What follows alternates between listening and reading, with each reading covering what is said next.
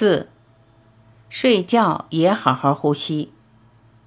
你读到这里，可能对呼吸还想多知道一点，尤其想知道不正确的呼吸可不可能影响到睡眠。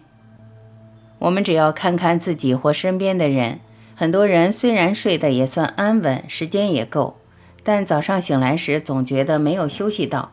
这很可能是我们夜里睡着时不自觉地用嘴巴呼吸，但自己不知道。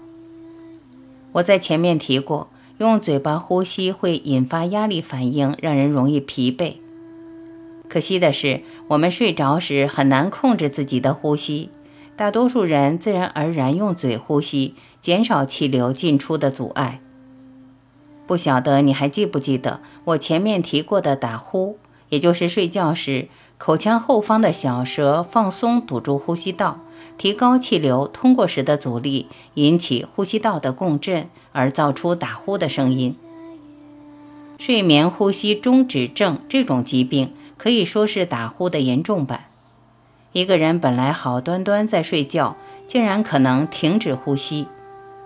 睡眠呼吸中止症发作时，呼吸道可能在睡眠中堵住十秒到六十秒，使血液里的二氧化碳升高，血氧量降低，让大脑发出一个强烈的信号，要这个人醒过来继续呼吸。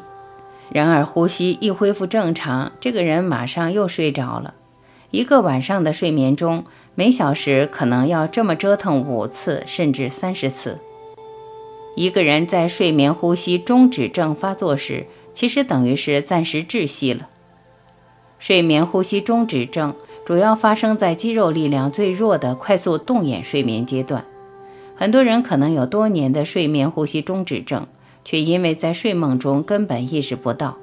打呼也是睡眠呼吸中止症的症状之一。有些人是在恢复呼吸时造出很大的打呼声，或呼吸很重，才被身边的人发现。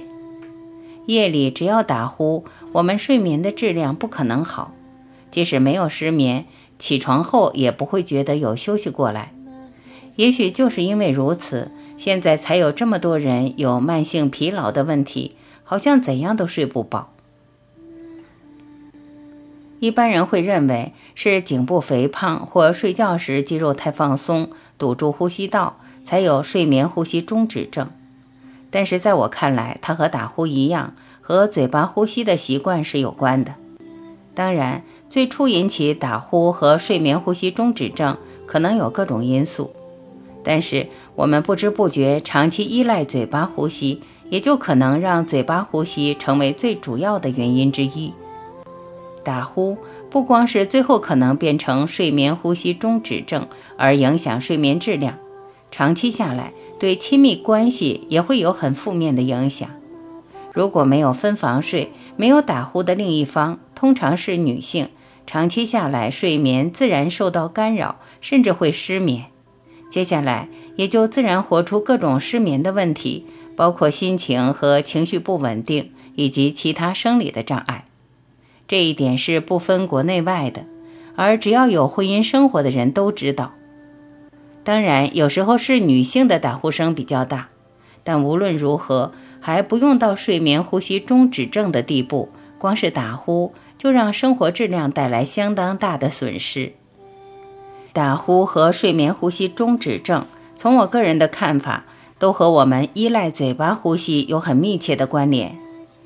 只要从嘴巴呼吸改回鼻子呼吸，我们自然有机会从根源去解决问题。假如我们白天和晚上都能只用鼻子呼吸，不只是能降低身体的压力反应，我们也可能会很高兴地发现，隔天精神更好，也更能够专注。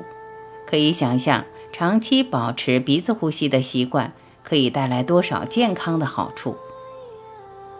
我在这里所讲的一切，其实也有很多健康的专家一一发现，而也自然会试着去执行。执行什么？也就是让晚上可以进行鼻子呼吸的方法。例子之一，就像这里画的，试着用带子固定下巴和头顶，好让我们在睡觉时嘴巴不会打开呼吸。然而，我总是认为这种方法既不舒服又不方便，身体还会抗拒。甚至皮肤比较敏感的人还会磨破皮。我个人尝试过后，这么多年来从来没有推荐。然而有一个方法比任何人所想的都更简单，也就是在嘴巴上贴胶带，就像这张图所示范的。这么做自然让我们回到鼻子的呼吸。当然，不要使用一般的文具或工业用胶带，一是强度或许不够，另一是所用的胶也可能不适合直接接触皮肤。每个人的皮肤敏感度和嘴巴大小不同，重点在于找对材质，试出合适的宽度和长度，能够舒适的将嘴巴封住。我也要提醒，胶带的粘性很重要，不够粘可能睡到一半就脱落了；太粘，也许隔天撕下来会觉得疼痛，甚至伤到皮肤。我相信，只要你自己有实验精神，自然会找出最好贴的胶带。也会发现这是最简单的方法，让我们晚上睡觉不会张开嘴巴呼吸。当然，和过去推广各种呼吸练习和静坐方法一样，我也在身心灵转化中心和各种场合示范过这种胶带的使用。提醒你要贴这些胶带睡觉，最好在睡觉前几分钟就先贴上去，给自己一点时间习惯，也把它当做睡前的一个仪式。虽然一开始可能感觉不自然，但只要做，我们很快也就会适应。在嘴巴上贴胶带，对有些人可能一开始会引发恐惧，有些朋友会担心晚上不能呼吸，有鼻窦炎的朋友也可能觉得不适应。对这些朋友，我建议还是要给自己一个机会去尝试，或许先选择材质比较薄的来试用。如果到了夜里觉得不舒服，不用担心。我们自然会把它撕掉。最重要的是，无论能不能贴一整晚，还是要坚持下去。几次之后习惯了，也可以改用比较厚的材质。我通常也会提醒朋友，既然嘴巴呼吸可能已经是多年的习惯，再加上有些人从小就因为过敏等原因而习惯了嘴巴呼吸，如果突然之间要改成用鼻子呼吸，不光可能觉得不安。会想抵抗，还可能浮出许多好转反应。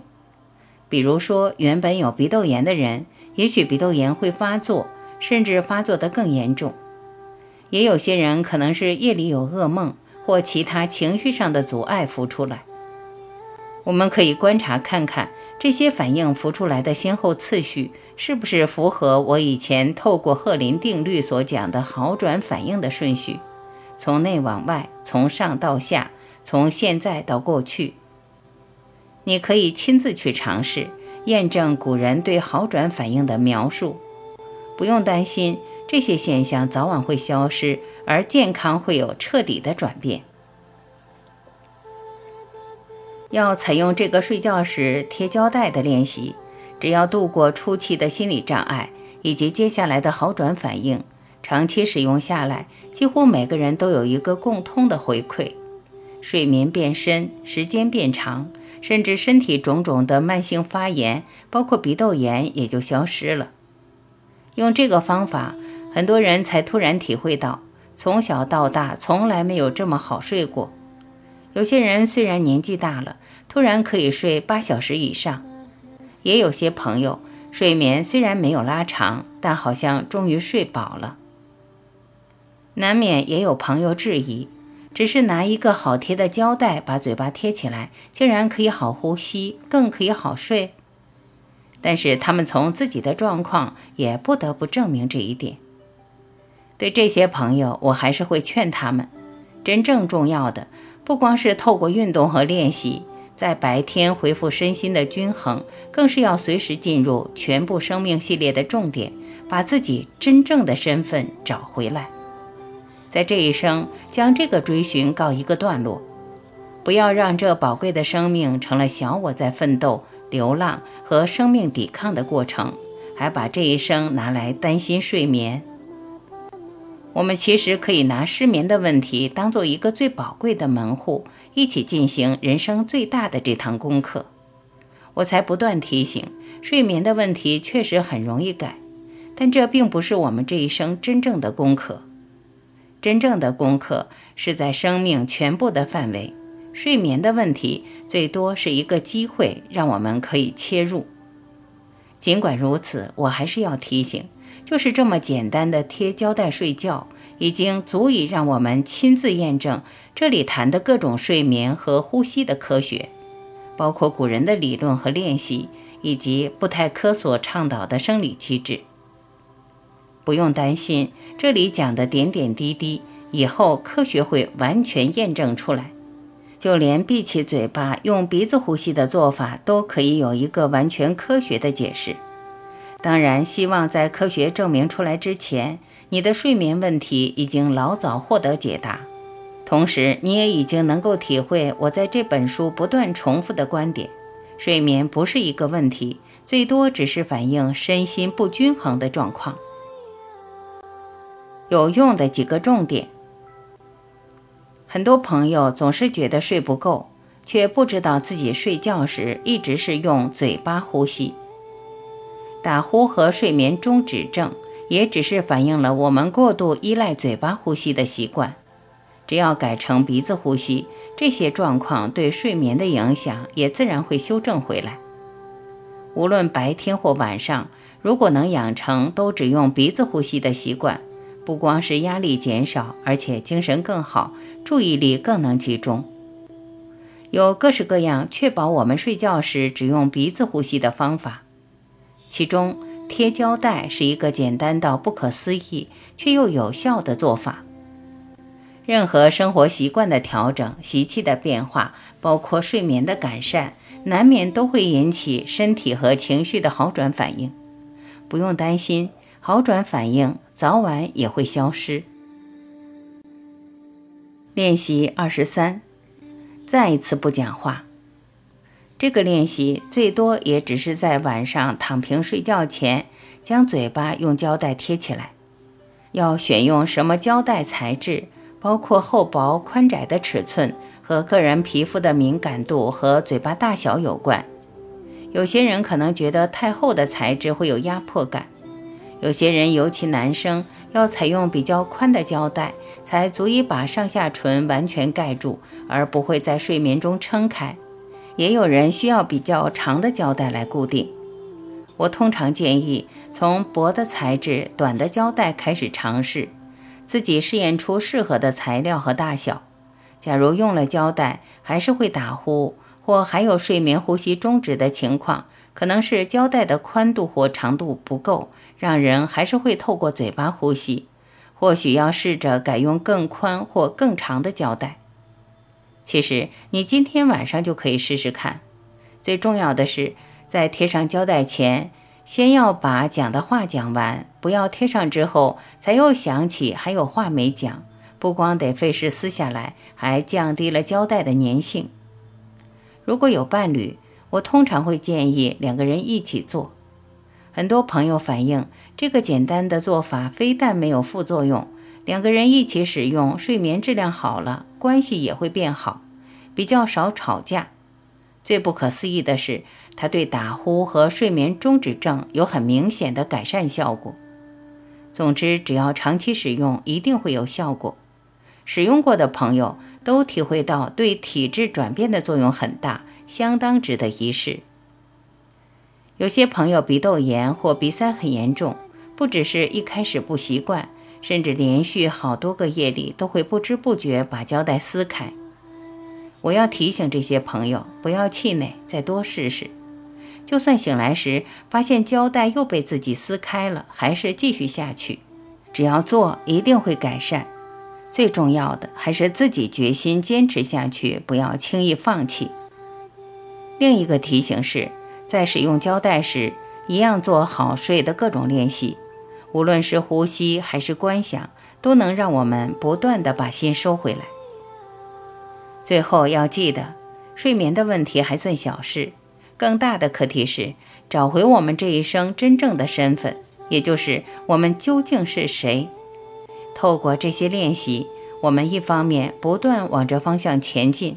同时也体会到一个人心安，身体的平衡，包括睡眠的均衡，也就自然找回来了。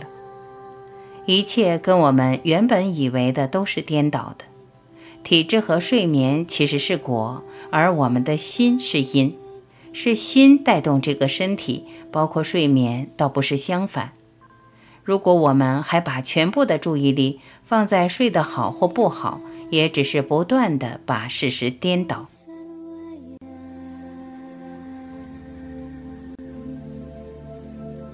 Mahasaya